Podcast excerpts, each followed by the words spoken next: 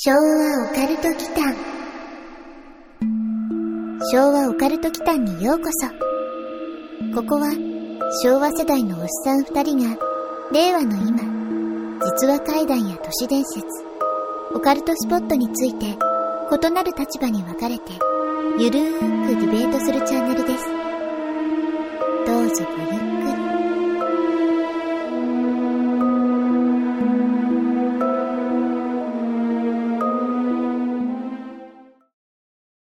前回からの続きです。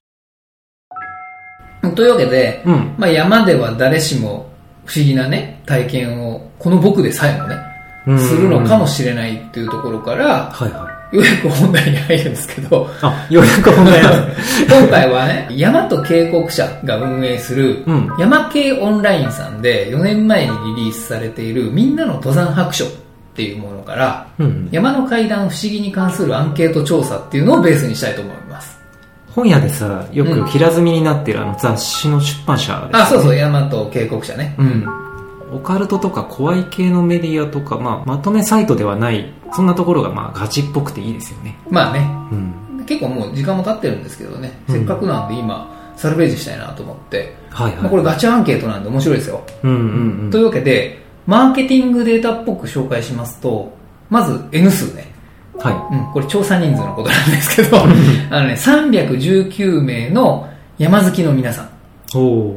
性別分布は、男女比で言うと、男性が74%で、女性が26%。まあ男性多めですね。うん。で、年代は、ボリュームゾーンが50代でう41%。ほう。続いて40代、60代、39歳以下っていう感じに続いてますね。うんで、登山歴もこれ聞いていて、それがね、はい10年以上のね、ベテランが40%で最も多くて。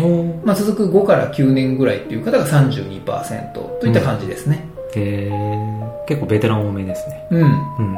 山と渓谷を買ったり、うん。サイト見てるような方が対象だから、まあまあ、そうですねガチめな人でしょうね。うん。そもそもオカルト界隈とのつながりとかはあんまりなさそうな層っぽいですけどね。うんうんうんなさそうですね。うんうん。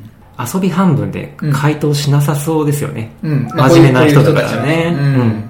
そんな気はしますね。うん。うん。でさ、気になる設問ってありました？まずはね、えっ、と、怪談不思議体験の本を読んだことはありますかっていう問いに対して、はい。あるって答えてる方が63%なんですよ。これはね、山に限らずかな。あーうん。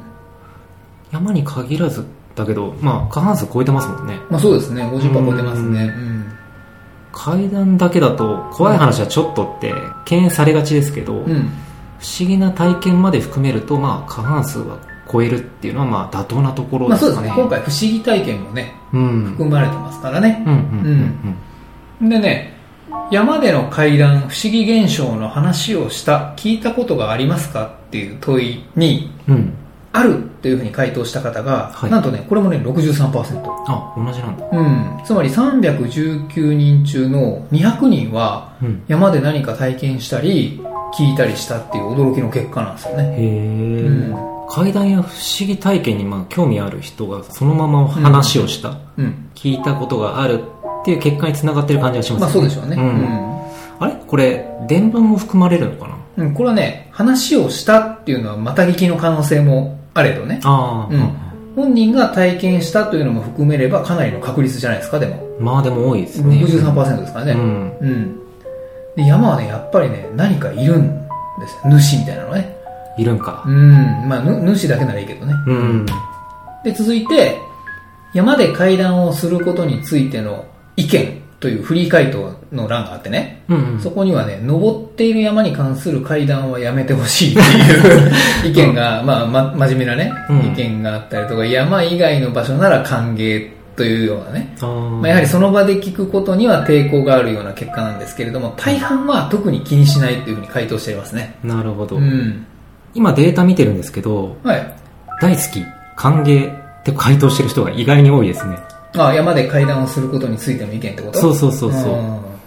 この人たち怪奇酒とかやってそうじゃないですか。あ山でね。うん。あ何？山で普通にお酒飲んでるだけ？まあ、怪奇酒のね、回アップしたらね、うん。1評価つけられちゃいましたからね。根に持ってるじゃん。いやいや地味に気にしてるんです、うん。はいまあね、僕ら素人なんでね、はい。ちょっと、あの、精神的に弱いところあるからね。温かい目で見てほしいなと思うんですけどね、聞いてほしいのが。ううん。ん。で、まあ本題でもある、はい。まあ、山で不思議な現象にあったことがありますかっていう問いに対しては、うんあるって回答した方が40%。うんうん。で自分にはないが友人家族などはあるっていうふうに回答したのが11%はでこの不思議に関しては、まあ、後ほどブレイクダウンしますけどえ心霊現象だけの話じゃなくて、うんユーマとかねそういうのも含めるということですね、まあ、不思議な現象に本人が遭遇する率が、まあ、5人中2人ってかなり高く感じますね。そうですね、うん。うんちなみに天候とかも含まれるんですかね？まあ、多分不思議な現象だからねうん。噴火とかも？うん実際どういう現象っていう部分に関して抜粋すると、うん。妖怪心霊らしきものを見た考えられない声足音らしきものを聞いたうん。得体の知れない気配を背後や暗闇に感じた、うん。この辺りの内容が突出して多い傾向がありますねうん。これ実際にあのコメントされてる内容ですねなるほど。心霊話も多いけど、うん妖怪系はまあ、確かに、たまにそういう話を見ますね。うんシチュエーション的には、うんテント泊の時に外をぐるぐる回る妖怪だったりね。まあ、そういうのを思い出しましたね。うんうんちなみにね、あの、スーパーナチュラル、うん。うん僕の好きなドラマね、うん。うんうんでは、テントの周りをぐるぐる回る妖怪ってのがいて、うん。その正体はね、人食い鬼でした。えスーパーナチュラルで？スーパーナチュラルで。アメリカで鬼が出てきたの？そう、人食い鬼ってのが出てきた。デーモンってこと？デーモンだうね。んなるほど。うん、人の慣れの果てみたいな。これ拳銃で死なないんですよ。あまちゃんとちゃんとしたそういうやつなんだね。そう。ああ、まあでも火つけると殺せるんですけど。なるほどね。うん。まあアメリカのねそういうタイプのやつって結構超人系が多いですからね。そうですね。ジェイソンとかね、まあ、うん。人間なのか霊なのか怪物なのかよくわからないのが出てくるからね、物理攻撃は効かないみたいな感じ。うん。なんかよくわかんないですよね、うん。あの辺の設定がね。はい。得体の知れない気配っていうのは、うんうんうん。熊とかも含めるんだよね。うん、うん、多分ね正体が分かっていないだけなんで、うん。まあ、動物もいるとは思うんですけど、はいはい。まあ、北海道の冬場のヒグマとかは確実に霊より危険ですから。危なそうですね。うん。どっちかっていうと気配だけで済んでよかったですねって思いますね、うん。その場合はね、はい。うん。まあ、足音はつかず離れずっていうキーワードとセットにすると急に寒気がちょっと増すような感じがしますよね。そうだね。山道で一定の距離をつかず離れずそうそうそうってうん、結構難しいですね。難しいよね。もうこれ人には結構難しいことですよね。忍びのものじゃないとね。うん。うん。まあ、それが熊じゃなくてね、人間の靴の音だったとしたら、まあ余計に。あ、それ怖いね。うんうんその時点で人ではない何かって思っちゃいますもん。靴音なのに人じゃないっていう時点でなんかね、うん矛盾してるんだけど怖いですね。うんつまりっていう話でしょ。そっちもね、想像の余地があって怖いですね。そう、ん気失っちゃいそうだよね。うん。これってさ、時間帯はいつなんですかね、うん朝方とかならまだ恐怖も薄らいでいるような感じがしますけど。時間帯のデータはね、実はね、ちょっとこれないんですよ。うんうんうんうん怖いっていう感覚を基準にしてるんで、もしかしたらこう夕方以降とかですかね。あそれか、まあ朝方でもね、山の中なんで、はいうっそうとしたね、こう林の中とかだったら薄暗いじゃないですか。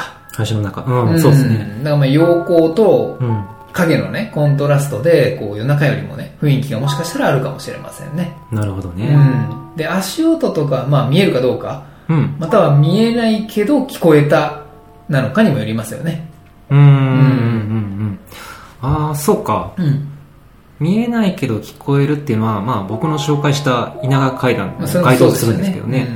山の階段っていうのはまあ他にも何かあった気がしますね。うん。うんね眼下を流れる沢沿いに自分と等間隔でついてくるっていうような話あー、なんかね、それうんありましたね。ありそうですよね。うん、なんかね、それを誰かの朗読のチャンネルで聞いた気がする。あ、本当？うん沢を、うん、沢登りかなんかやってて、山道をその人は登ってるんだけど、その得体の知れない何かが自分よりも下にある川沿いに確実に等間隔で歩いてくるみたいな。あれね、結構ゾクッとしましたよ。川沿いを散歩しながら聞いてたんですけど。山ではなく解決策できちゃうよ、それ。できるね。まあでもその場所じゃないからわかんないですけどね。うんうんうんうん。まあ、他には、このデータの方にちょっと戻りますけれども、はい。山系オンラインさんね、うん祖父がタヌキに化かされて同じ山道を何度も歩かされたとかねちょっと日本昔話みたいな コメントが寄せられてたりとか、うん。下山できなくてもいいこの山の中で死んでもいいって思ったというふうに友達に後から聞くといつもと違う様子だったみたいなコメントもありますね。化かされるのはなんか体験してみたい感じがしますね。完全にもう日本昔話ですね、なんか、ほん、ほんわかしそうですうんほんわかするね、後者の話は完全にあれですよね。うん。あの、山に見入られた系の、うん、見入られちゃいましたね霊的なもの以外にもこうありそうだけど。夢枕漠さんが書かれた「神々の頂き」って知ってる？あれをね僕うん。思い出すんですよね。うん。羽生ジョージさんとかもねそんな生き様だった気がしますね。山に見入られちゃうっていうのはね。ああ、うん。はいはいはまあでもこのコメントはどちらかというと霊的な方でしょうね。い。うん。うん他にも特定の場所であるはずのないお地蔵さんを見たり、うん。前に登っていたはずの人がいなかったみたいなコメントが寄せられてますね。うん。どれもありえそうで怖いですうね。ん。霧とか出てくると本当に数メートル先でも見えなくなりますもん山ね。での霧はね、怖いですよね。結構山道運濃いですね転してる時の車でも怖いですもん。ああ、怖いですね。しかもその話はマサが市内山で体験した話と同じじゃないですか。ああ、似てるかな？う。うんアンケートの方では、うん。前に歩いてたザックの色の人もいなかったっていうのもありましたけど、ああ、さっきの話のやつでしょ。うん。その前を登ってたはずの人がいなかったっていうところの話ですよね。そうそうそうそう、んマサの方ではさ、うん。まあ、アンケートの方で前の方歩いてたザックの色の人みたいなことってあったんですか？う目印みたいなやつ？うん、さっきの話ですよね、そう。市内さんの。うーん、まあ、さっきも話した通りで、市内山をその時期に登ってる人たちっていうのが95%ぐらいが巡礼の方々なんですよ。うんだからね、登山者っていう感じの、日本でよくある登山スタイルってあるじゃないですか。はいはいそういう感じじゃなくって、うんで装備もそんななくって、なぜなら岩山なんで、うん延々と岩に作られた階段を登ってる感じなんで、ももう山道じゃないのね。はいはだからローブとかをこうまとっていたりする人たちも多いんですよ。いうーん。で、その人で僕がね、変だなと思ったのは、より具体的にね、さっきの話から掘り下げると、うん。足元かな。足元。足元。あの、ローマ人ってさっき言ったじゃないですか。はいはで、ローマ人がその映画で巻いているようなね、巻き型のこの包帯みたいな靴下ってイメージできます？くるくるくるくる巻いてるような感じの。一人だけね、コスプレかと思うようなね、うん。そういう感じの服装で、かつヒゲもじゃでね、うん顔も昔っぽい人だったんですよね。あうーん、しかもね、木の杖持ってたからね。それが日本だったらさ、うん。モーセのコスプレイヤあ、ーとかモーセか。そういうふうに考えちゃうけどね。モーセ氏、モーセ氏だったんだ。そうかもしれないね。かなりのレア遭遇率ですけど、そういうギャグが通じなさそうな場所だもんね。市内さんではそういうギャグは通じないでしょうね。コスプレイヤーでしたとかね、修道院に消えていくとかまあなかなかホラーだと思いますねうん。まあね。うん確証はないけどや本当に消えたかどうかわかんないですよ。うん本当にもしかしたらコスプレイヤーだったかもしれないですけど。はいまあその、さっきもね、話してたその聖カタリナ修道院っていうところをちゃんとググってもらうとわかるんですけど、うんうんまあ本当にね、立地がすごいんですよ。うんうん、まあそこで見失うっていうのはあるかなっていうのは思うんですけど、まあ不思議っていうことなんでね。はいうん。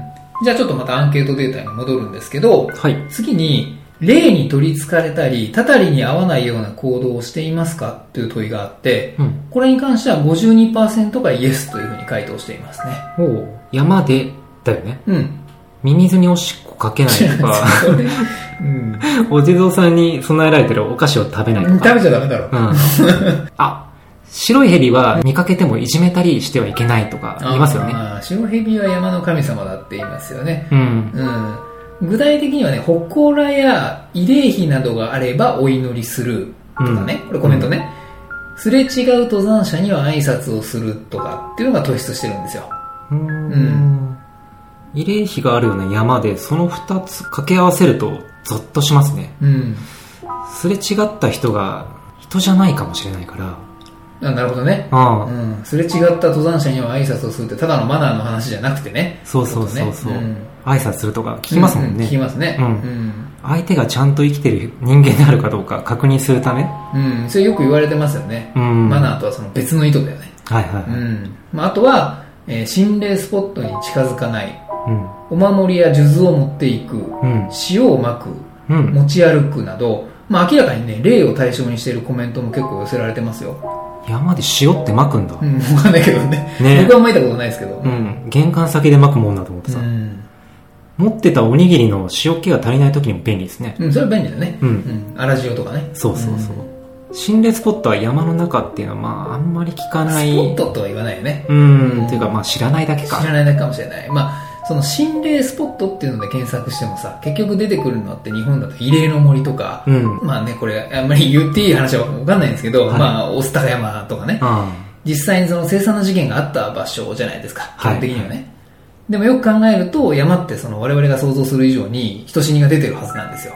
あ。うん、うん。その辺の街中よりもよっぽど出てるはずなんで、うん。まあ、山の階段がそれだけ数があることからもわかる通り、山中のあちこちがスポットって言っても過言ではないんだと思うんですよね。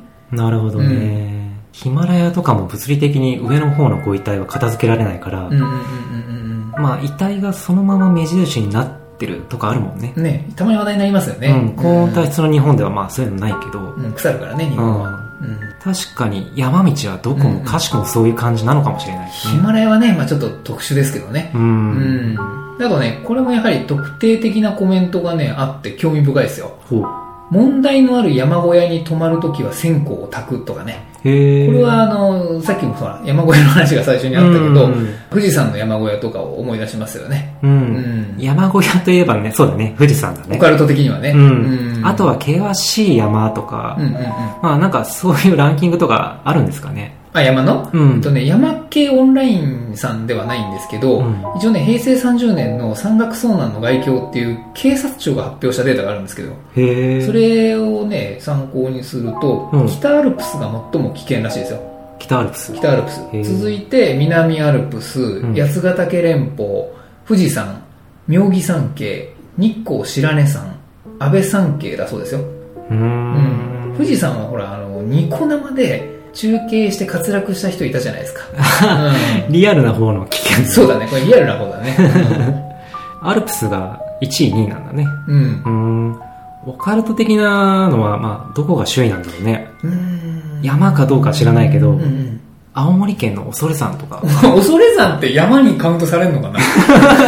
まあ、名前に山ついてる。まあ確かにね。うんまあ行ったことないんですよね。まあないね Google のストリートビューでは見たことあるんですけど、うん。字面で見るとそこ一択だよね。そうね。オカルトの周囲で山でこう入ってった。だから恐れる山だもんね。そうね。うん。うんイタコさんとかいるとこでしょ？いるとこだうんね。28号さんじゃないですよ。ううんん。本物のイタコさんがいるとこでしょ？で、草木も生えないとこでしょ？だよね。うん。で今日はね、さらにね、その山系オンラインさんのアンケートに寄せられている具体的な体験談っていうのを安くの朗読でお届けしようと思います。あ、はいはい。うん。昭和オカルト祈間出展、山と渓谷社、山系オンライン。みんなの登山白書から山の階段、不思議に関するアンケート調査より。ノームの中、必死で前のパーティーの背中を追いかけていると。30年近く前、那須の旭岳から三本槍に向かう途中、ノームで道に迷ってしまった。すると、霧の中に3人組のパーティーを見つけたので声をかけたのですが、誰も振り返ってくれない。私も遭難一歩手前だったので、がむしゃらにそのパーティーについて行ったのですが、数時間後に一気に霧が晴れたと思ったら、避難小屋の近くにいた。追いかけていた3人組は、霧が晴れたと同時に消えてしまった。今でも助けてくれたのだと思っている。同じ頃、上高地で夜中に吾妻川沿いでお酒を飲んでいたら、後ろを若い男性がヘッドライトも持たず下山してきた。挨拶をすると、こんばんは、と返事もくれる。が、彼はその後、何度も何度も下山を繰り返していた。酔っ払っていたので、恐怖よりも遭難者なのかな？きっと帰りたいんだな、とぼんやり考えていた。今思い出しても悲しくなってしまう。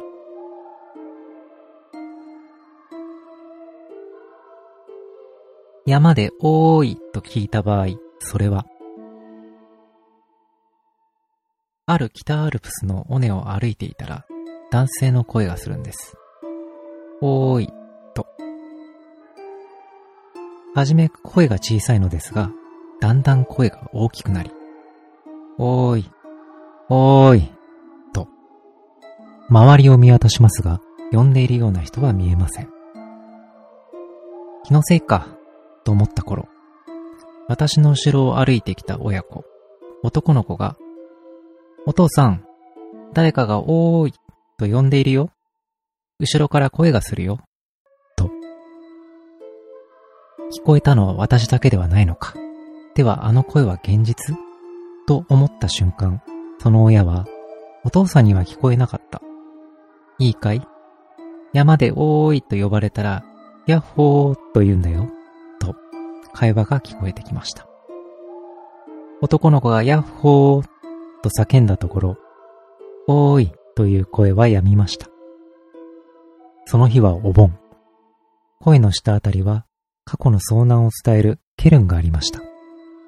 この時ばかりは鳥肌が立ちましたが、その場で手を合わせ、心の中で南妙法蓮華経と唱え、私もヤッホーと叫びその場を立ち去りました。まるで黒部の山賊の一節のような体験でした。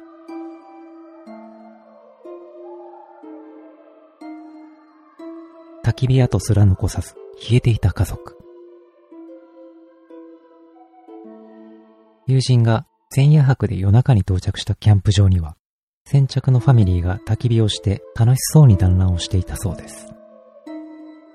夜中なのに、えらい長いこと起きている家族やなぁ、と思いつつ疲れていたため、友人と旦那さんはテントで早々に寝たんだそうです。翌日早朝、目が覚めて外に出たところ、昨夜遅くまで焚き火で団らんをしていたはずの家族連れどころか、焚き火の後すら何一つ残っていなかったので、ゾッとしたと話してくれました。昭和オカルト期間。あ、なるほどね。うん。まさに今回紹介してきたような話の実体験ってとこですよね。エピソードとして。そうですねね。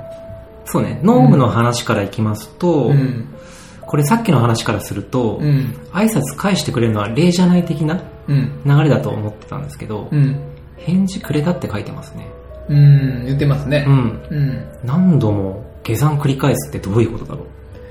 これは、まあ、体験者の方は登山中じゃなくて、うん夜中に川べりでお酒を飲んでいたらっていうふうに言ってますよね。うん。で、ヘッドライトもつけてない人が夜にその何度も同じ茂みの中から下山してきたとか、そんな話ですね。地味に怖いな。うん、それ怖いですよね。あうん。ーというか、さっき通り過ぎてった人がまた同じところからガサガサ出てきて、絶対おかしいってこれ。うん。これめちゃめちゃガチエピソードですよね。うん、これ体験した人、うん、すごいこれすごいですよね。これ本当に話をまとめれば、めちゃめちゃ怖い話になりますよね。なりそうですね。うん。二つ目の体験談ははい参考になりますね、これ。おーいと声をかけられたら、ヤッホーで返す。みたいな話ですよね。そうね。まあ、山におけるびっくりするほどユートピア的なルールかもしれないですけど、うん。ならファブリーズも実際にしない。ファブリーズ聞くんすかね？ところで、ケルンって何ですかね？この、ん？管楽器のケルン。それ掘るんだね。あ、うん。ホルンか。掘るんだね。なんで山に掘るん持ってくるんですか？アルプスの少女ハイジのイメージで言いました。ケルンっていうのは、石を積んで作った塔のことだそうですよ。登頂記念とかでね、尾根とか山頂に積んだりするんだって。うんうんうん。で、他にも迷いやすい森の中とかでも役立つことがあって、まあ遭難した時にはこれを定期的に積むことで、救助者に自分の道筋を伝えるとか、そういうこともできるそうですよ。へえ、うんなるほど。うん。ググってみましたけど、うん。これ恐れさにたくさんないですかね あの、サイの河原に。あれはね、蹴るんじゃなくて、うん一重積んでは父のためのあれじゃないですか、あの、うん鬼に壊されちゃうやつですよね。あ 別物かあ。れとちょっと別だと思う。あれは蹴るんではないと思うんあ、ですよ。そうなんだ。壊されちゃうのね、しかも。まあまあ、見た目ほぼ一緒なんですけどね。うんうん。うん、まあ、でもあれはね、子供が一応積むものなんでね。うん。まあ、あっちの方はね、サイの河原の方は。うん。あれ別物なんだ。あれは多分別です。あれは別ですよ。俺俺ずっと同じだと思ってた。いやいやいやいや、全然、あれは蹴るんじゃない。そうなんだうん。三つ目はね、もっと身近な感じですよね。うん。キャンプ場でうん家族が焚き火跡ごと消えたっていう話。うん。これ日帰りだったんじゃないですかね。あ、そういうこと？いや、そういうことだったら日帰りで帰りましたって話なんで、まあ実際何らかのね、うん。怖い話があったと思うんですけど、うんまあ、このエピソードだけ見ると日帰りありだよなと思いますよね。最近日帰り多いですから。うん。うん謎が解けた。日帰りキャンパーですよ。うん、全然怖くないし、それだと。というわけでね、今回は、その、産経オンラインさはい。んで山であったものをこうデータから見てみたわけなんですけれども、はいはい次ちょっと海やりたいんだけど、時期終わっちゃった。タイミング逃しましたね。海の怖い話やるんだったら夏ですよね。そうですね。まあこれから秋、冬に入っていくわけなんで、うん。まあ海じゃないなっていう感じですね。そういね。や、まあ山は割といつでもいいような気がするんですけうんうんうん。ど、うん、山やったら海やんなきゃと思うんだけど、もう全然完全にタイミングが、うん。ねね、今から考えると冬の海になっちゃうね。うん、冬の海はね、ちょっと微妙ですようね。ん。なんで入ってたってなるからね。うんうん。そもそも、遊泳禁止か。いや、もう足を引っ張られたりすることを前提で今話したんですけど、そもそもね、なんで入ってたんですかっていうね、自殺するんですかみたいなね、うん。話なんで、まあちょっと海はまあ来年にしましょう。はい。うん、来年やってるかわかんないですけど。応援してくれれば続けやって、られますよやってるといいな。うんはい、じゃあ今日はこんなところで。うん、これ長いんでもしかしたら前後編かなはい。うんなってるかもしれないしですね。ですね。ははいい。じゃあ、えー、ありがとうございました。はい。ありがとうございます。最後までお聞きくださり、ありがとうございました。チャンネル登録もよろしくお願いしますね。